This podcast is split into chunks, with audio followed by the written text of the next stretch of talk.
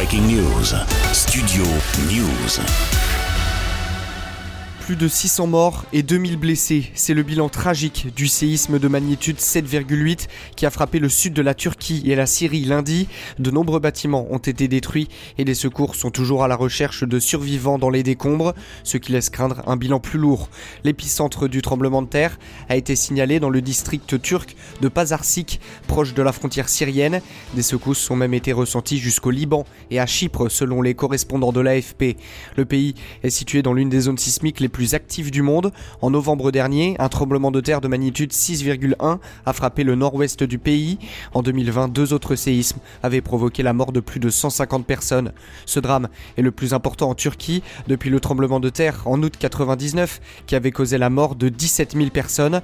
En réponse à l'appel à l'aide de la Turquie, l'Union européenne a envoyé des secours sur place. Selon le commissaire européen à la gestion des crises, la France a également réagi, une première fois par l'intermédiaire de la ministre des Affaires étrangères, Catherine Colonna, qui a présenté ses sincères condoléances. Et puis, sur son compte Twitter, le président Emmanuel Macron s'est dit prêt à apporter une aide d'urgence aux populations sur place.